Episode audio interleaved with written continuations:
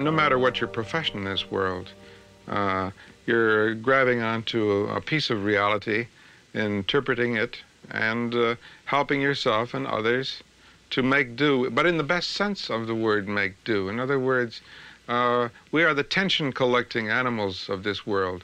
We are that particular creature in the world who decides to put away violence most of the time. So we put away the fact of violence, um, many kinds of facts that we would act out in the natural world beyond the city. And in order to inhabit cities, we put away actions. We save things. We are the only creature in the world that does this. Uh, every other animal acts in the instant to destroy or run from destruction. Uh, we choose not to do so. We build walls, we build cities. And so, inside these cities, inside these walls, we need artists. We need people like myself who take hold of a piece of reality and say, this is what it is. Uh, we've saved up attention for tears. So I, as a writer, come along and try to help you to cry at the right time. We save up attention of laughter, perhaps for our silly politicians. I come along as a writer and help you to laugh. Uh, we save up tensions of murdering.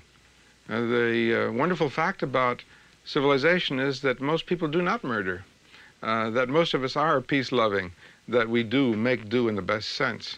So I come along with a story and enable you for an hour to murder so that the next day you don't have to do it in reality. Uh, Nietzsche puts it beautifully. We have art that we do not uh, uh, die of reality reality is too much with us. Uh, I think we know all of the basic facts of life, each of us. Uh, we know too much about death. We know too much about age. We know too much about love that, that sometimes fails us. Uh, people do go away. People do vanish. Uh, friends uh, go off over the world and never come back. Our children finally go out into the world on their own. Uh, all of us finally leave the fact of existence. Now, these build all kinds of tensions for us. So what I try to do is go to my typewriter and many days experiment with words to find out what my tension is. Do I need to laugh or cry on a particular day? I don't know. Sometimes I don't know.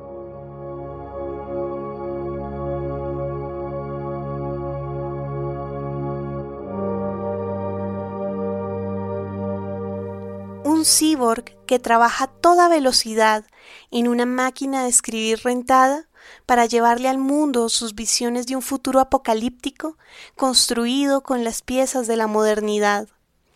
Ese es Ray Bradbury, un escritor multifacético de Illinois, Estados Unidos, nacido en 1920 pero adelantado siglos a su tiempo, que, con una mezcla entre destino y convicción, se forja mayoritariamente en una forma autodidacta, con una insaciable sed de libros que se desencadena en su estilo de escritura ágil y eufórica. Su capacidad y amplitud narrativa lo llevan no solo a escribir obras de trascendencia literaria como Crónicas Marcianas, sino a realizar guiones de cine, obras de teatro, poesía, ensayos y pequeños relatos que han inspirado, a través de las décadas, los imaginarios sobre ciencia ficción en diversos medios de una forma directa en series como La Dimensión Desconocida e indirecta en diferentes producciones que retoman sus premisas, como Black Mirror. Después de todo, un escritor que se atreve a quemar libros con sus palabras está destinado a pasar a la historia en los horrores metafísicos que dejan las mentes de sus lectores atrevidos.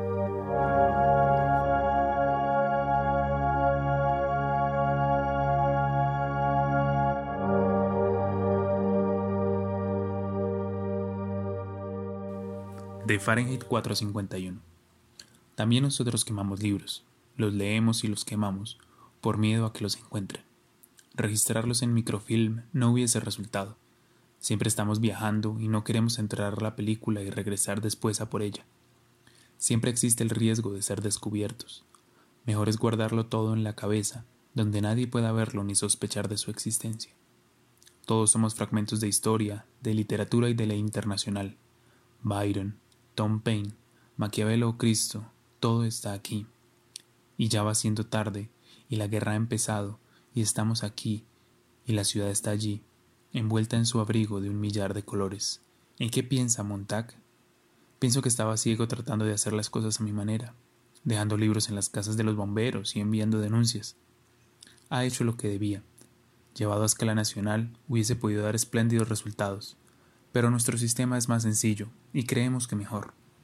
Lo que deseamos es conservar los conocimientos que creemos habremos de necesitar, intactos y a salvo. No nos proponemos hostigar ni molestar a nadie, aún no, porque si se destruyen, los conocimientos habrán muerto, quizá para siempre. Somos ciudadanos modélicos, a nuestra manera especial. Seguimos las viejas vidas, dormimos en las colinas por la noche, y la gente de las ciudades nos dejan tranquilos. De cuando en cuando nos detienen y nos registran, pero en nuestras personas no hay nada que pueda comprometernos. La organización es flexible, muy ágil y fragmentada. Algunos de nosotros hemos sido sometidos a cirugía plástica en el rostro y en los dedos. En este momento nos espera una misión horrible, Esperamos a que empiece la guerra y con idéntica rapidez a que termine. No es agradable, pero es que nadie nos controla. Constituimos una extravagante minoría que clama en el desierto. Cuando la guerra haya terminado, quizá podamos ser de alguna utilidad al mundo. De Fahrenheit 451. Los clásicos, reducidos a audiciones de radio de 15 minutos, reducidos otra vez a una columna impresa de dos minutos, resumidos luego en un diccionario en 10 o 12 líneas. Exagero, por supuesto. Los diccionarios eran obras de consulta, pero muchos solo conocían de Hamlet. Tú seguramente conoces el título, Montag. Para usted probablemente solo el débil rumor de un título, señora Montag. Muchos, repito, solo conocían de Hamlet un resumen de una página en un libro que decía Ahora usted puede leer todos los clásicos. Luzcas en sociedad. ¿Comprendes? Del jardín de infancia al colegio y vuelta al jardín de infancia. Ese ha sido el desarrollo espiritual del hombre durante los últimos cinco siglos. Mildred se puso de pie y comenzó a dar vueltas por el cuarto, levantando cosas y volviéndolas a poner en su sitio. Betty no le prestó atención. Cámara rápida, Montag, continuó. Rápida. Clic, pic, ya, sí, no, más, bien, mal, qué, quién, e, u, a, pim, pam, pan. Resúmenes, resúmenes, resúmenes. La política, una columna, dos frases, un titular. Luego, en pleno aire, todo desaparece. Las manos de los editores, explotadores, directores de radio bombean y bombean y la mente del hombre gira con tanta rapidez que el movimiento centrífugo lo libra de todo pensamiento inútil, de días y días malgastados. Mildred alisó la colcha y arregló la almohada. Montag sintió que el corazón le saltaba una y otra vez en el pecho. Mildred lo cogía ahora del hombro para que se moviese. Quería sacar la almohada y arreglarla bien y ponerla otra vez en la cama. Y quizá gritaría, con los ojos muy abiertos, o extendería simplemente la mano diciendo ¿Qué es esto? y alzaría inocentemente el libro. Se abreviaron los años de estudio, se relajó la disciplina.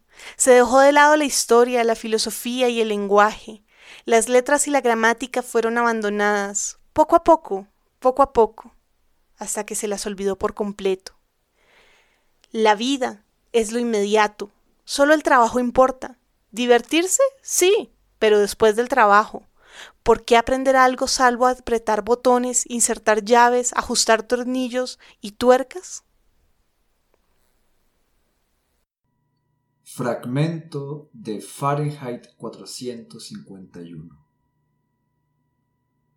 Volvieron a avanzar en silencio y finalmente ella dijo con tono pensativo ¿Sabe?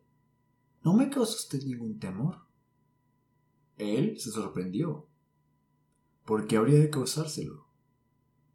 Les ocurre a mucha gente. Temer los bomberos, quiero decir.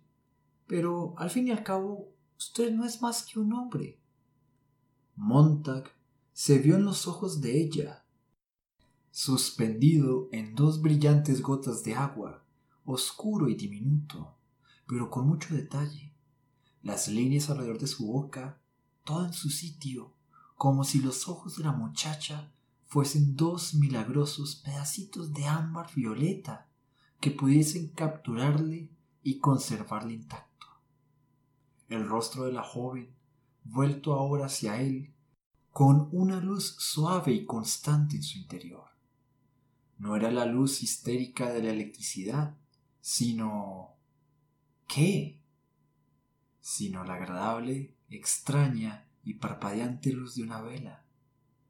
Una vez, cuando él era niño, en un corte de energía, su madre había encontrado y encendido una última vela y se había producido una breve hora de redescubrimiento, de una iluminación tal que el espacio perdió sus vastas dimensiones y se cerró confortablemente alrededor de ellos, transformados, esperando ellos, madre e hijo, solitarios, que la energía no volviese quizá demasiado pronto. de lágrimas. De pronto sintió deseos de besarla, de confesarle su amor, de hacer pedazos la tarjeta, de olvidarse de todo el asunto.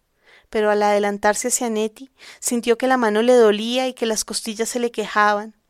Se detuvo, con ojos desolados, y volvió la cabeza. Salió de la alcoba y atravesó las habitaciones oscuras. Entró canturreando en la biblioteca. Abrió uno de los cajones del escritorio y sacó la libreta de cheques. Son ocho mil dólares, dijo. No más. Se detuvo. Un momento. Ojeó febrilmente la libreta. Pero, ¿cómo? Gritó. Aquí faltan diez mil dólares. Se incorporó de un salto. Solo quedan cinco mil. ¿Qué ha hecho Nettie? ¿Qué ha hecho con ese dinero? ¿Más sombreros, más vestidos, más perfumes? Ya sé. Ha comprado aquella casita a orillas del Hudson de la que ha estado hablando durante meses. Se precipitó hacia el dormitorio, virtuosamente indignado. ¿Qué era eso de disponer así del dinero? Se inclinó sobre su mujer. Nettie. gritó. Nettie, despierta. Nettie no se movió. ¿Qué has hecho con mi dinero? rugió Smith. Nettie se agitó ligeramente. La luz de la calle brillaba en sus hermosas mejillas. A Nettie le pasaba algo. El corazón de Smith latía con violencia, se le secó la boca, se estremeció, se le aflojaron las rodillas. Nettie. gritó. ¿Qué has hecho con mi dinero? y enseguida esa idea horrible, y luego el terror y la soledad, y luego el infierno y la desilusión. Smith se inclinó hacia ella más y más, hasta que su oreja febril descansó firmemente, irrevocablemente, sobre el pecho redondo y rosado.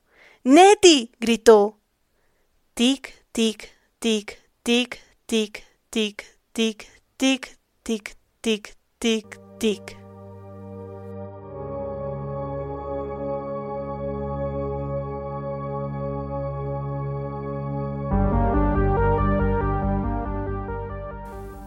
Is really the glory of science, that science is tentative, that it is not certain, that it is subject to change. What is really, in my way of thinking, disgraceful is to have a set of beliefs that you think is absolute and has been so from the start and can't change, where you simply won't listen to evidence. You say, if the evidence agrees with me, it's not necessary. If it doesn't agree with me, it's false. This is the legendary remark of Omar when they captured Alexandria and asked what to do with the library. He said, if the books agree with the Koran, they are not necessary and may be burned. If they disagree with the Koran, they are pernicious and must be burned. Well, there, is, there are still these Omar like thinkers who think that all of knowledge will fit into one book called the Bible and refuse to allow that there is even the conceivability of an error there. That, to my way of thinking, is much more dangerous than a, than a system of knowledge which is tentative and uncertain.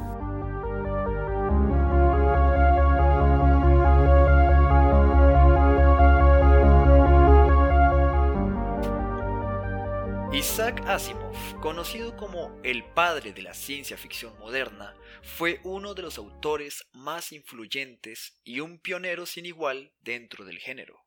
Posiblemente es el autor que hizo a la ciencia ficción dar el paso a la literatura. Sus padres fueron molineros en Petrovichi, un pueblo rural de la antigua Unión Soviética, hasta que una terrible neumonía, que había matado ya a otros 16 niños, atacó los pulmones de su hijo y los obligó a viajar a Estados Unidos.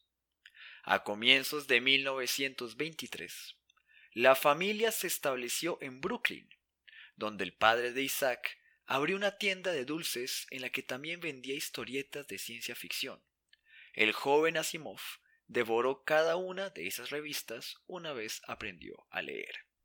Cuando se graduó de la escuela, estudió química en la Universidad Neoyorquina de Colombia de 1935. Posteriormente, Isaac se licenció de Ciencias y Artes y luego se doctoró en Filosofía. Eso sí, en contra de los deseos de sus padres, que esperaron que su hijo se dedicara a la medicina. Después de su breve paso por el ejército en la década de 1940, su carrera como escritor lo hizo ganar más dinero que su trabajo como académico, por lo que se dedicó a escribir a tiempo completo. Para finales de la década, Asimov recopiló varios de sus cuentos y publicó su obra estelar, Yo Robot, donde estipuló las leyes de la robótica. 1. Un robot no puede dañar a un ser humano o por inacción permitir que un ser humano sea dañado. Un robot debe obedecer las órdenes dadas por un ser humano, excepto cuando tales órdenes entren en conflicto con la primera ley. Un robot debe proteger su propia existencia, hasta donde esta protección no entre en conflicto con la primera o la segunda ley. Y aunque Isaac Asimov es mejor reconocido por sus obras de ciencia ficción, Realmente, su enorme cantidad de libros publicados tratan sobre divulgación científica.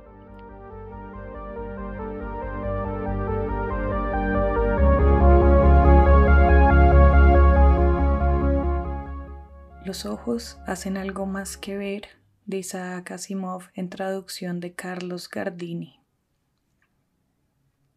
Después de cientos de miles de millones de años, pensó de súbito en sí mismo como Ames.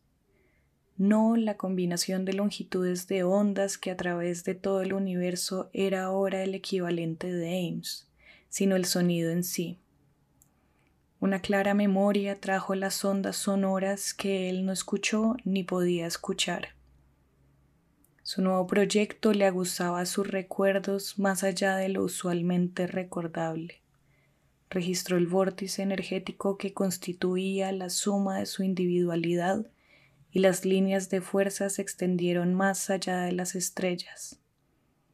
La señal de respuesta de Brock llegó. Con seguridad, pensó Ames, él podría decírselo a Brock. Sin duda podría hablar con cualquiera.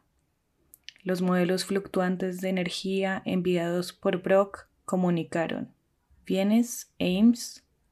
Naturalmente. ¿Tomarás parte en el torneo? Sí. Las líneas de fuerza de Ames fluctuaron irregularmente.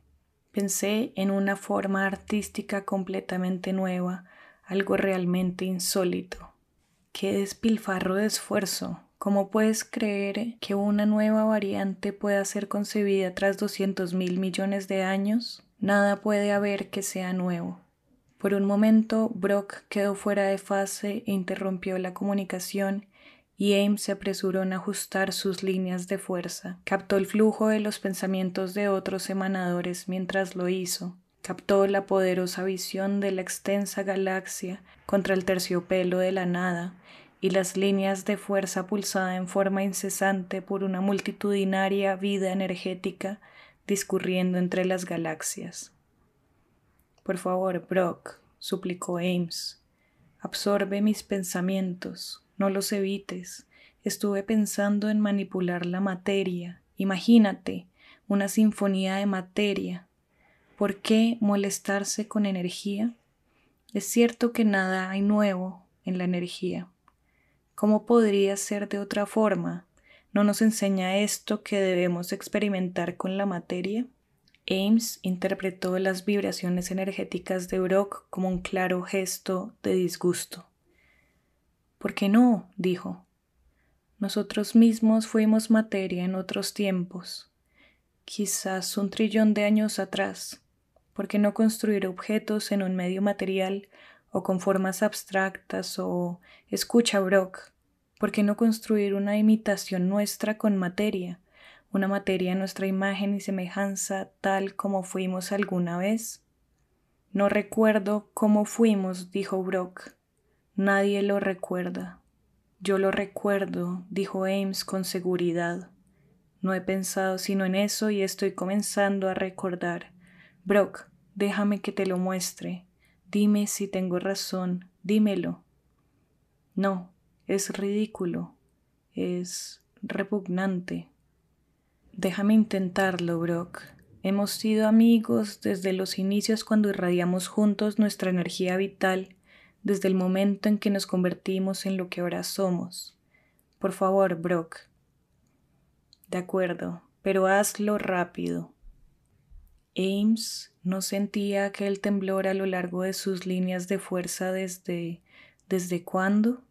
Si lo intentaba ahora para Brock y funcionaba, se atrevería a manipular la materia ante la asamblea de seres energéticos que durante tanto tiempo esperaban algo novedoso.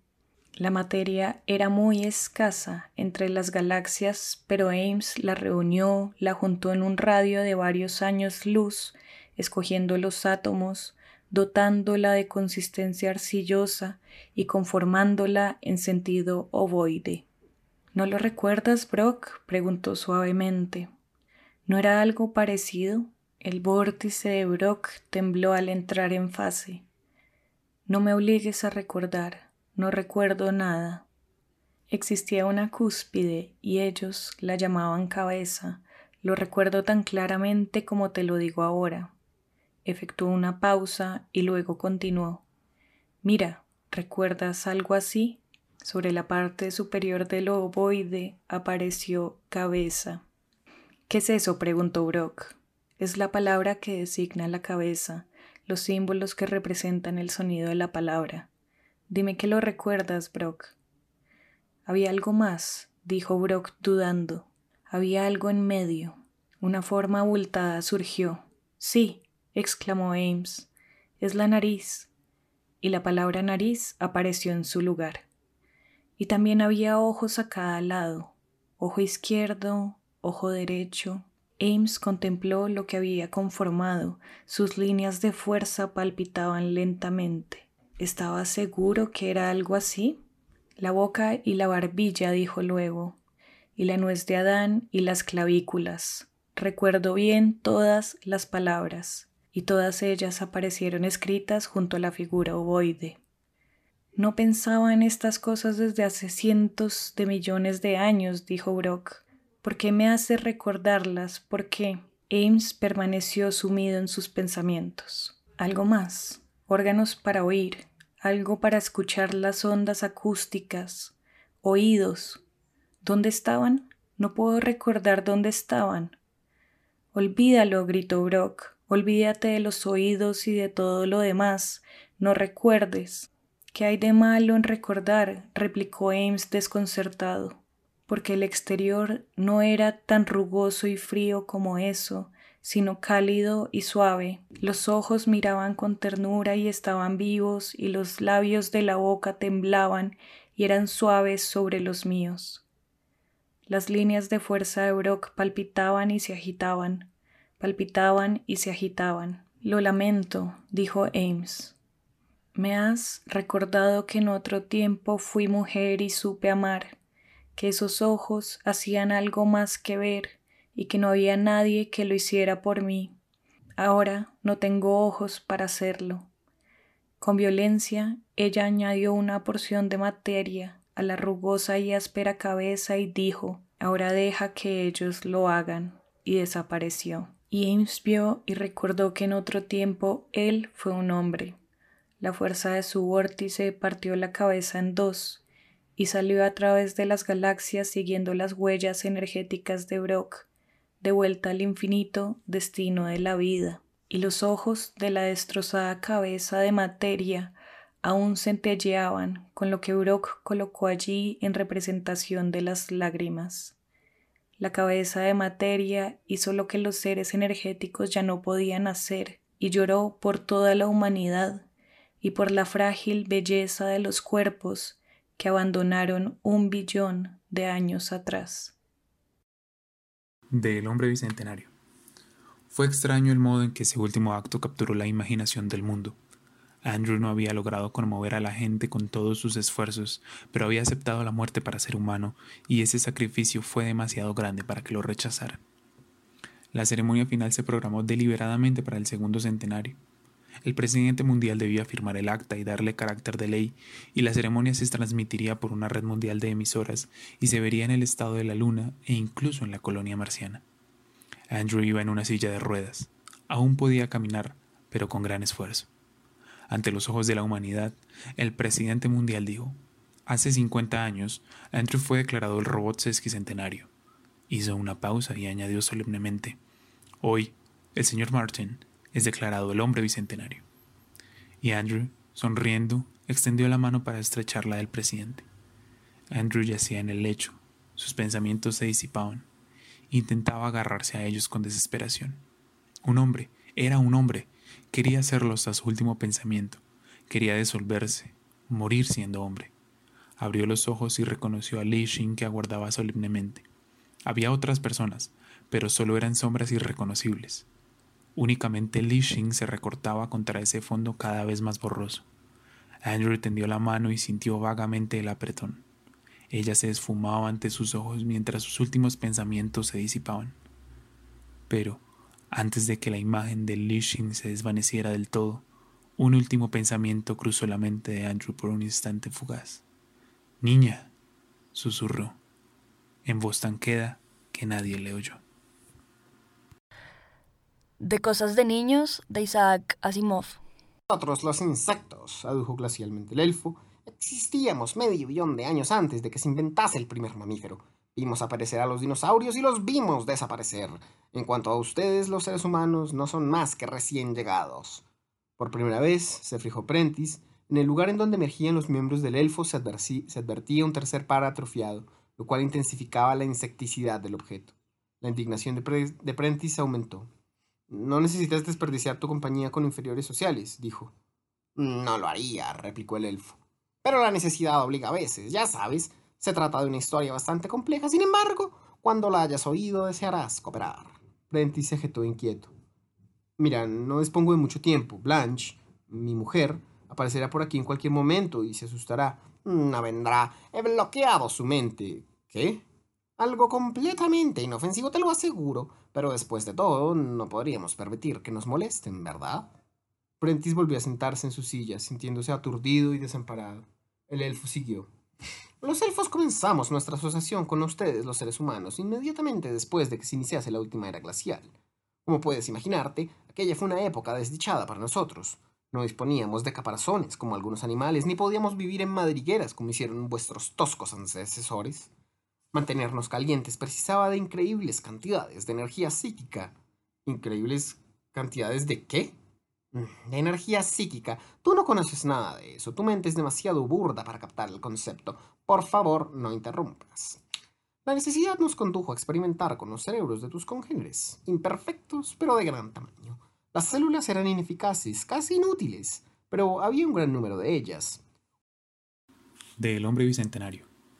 Mira, si el problema es el cerebro, ¿acaso la mayor diferencia no resiste en la inmortalidad? ¿A quién le importa la apariencia, la constitución ni la evolución del cerebro? Lo que importa es que las células cerebrales mueren, que deben morir.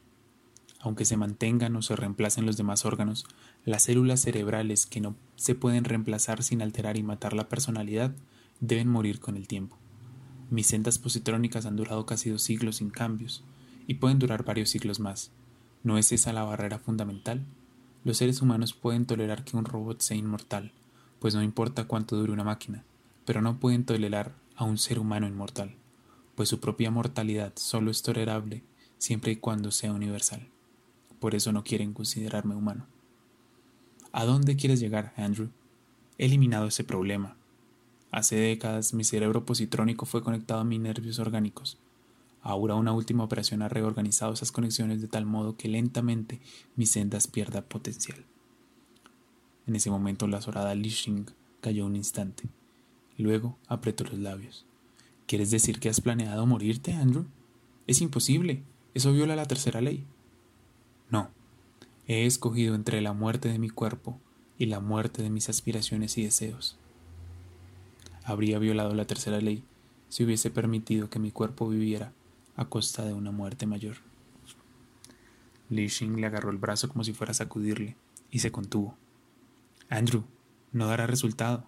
Vuelve a tu estado anterior. Imposible. Se han causado muchos daños. Me queda un año de vida. Duraré hasta el segundo centenario de mi construcción. Me permití esa debilidad. ¿Vale la pena, Andrew? Eres un necio. Si consigo la humanidad, habrá valido la pena. De lo contrario, mi lucha terminará y eso también habrá valido la pena. Entonces Li Xing hizo algo que la asombró y rompió a llorar en silencio.